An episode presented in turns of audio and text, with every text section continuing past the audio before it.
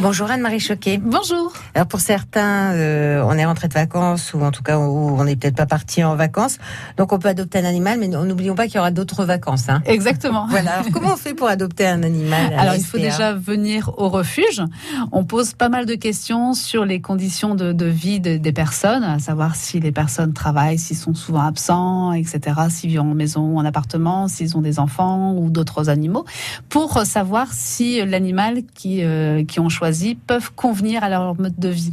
L'idée, c'est d'avoir un réel échange entre l'adoptant et l'animal, que l'animal se sente bien euh, chez eux et que les adoptants se disent, bah oui, l'animal était fait pour nous. C'est gratuit, c'est payant. Alors c'est payant puisqu'il y a tous les frais vétérinaires euh, que l'on prend euh, à charge, c'est-à-dire que les animaux dont sont tous stérilisés, vaccinés, identifiés, vermifugés, pipettes antipuces. Pour les chats, ils sont testés leucose, FIV.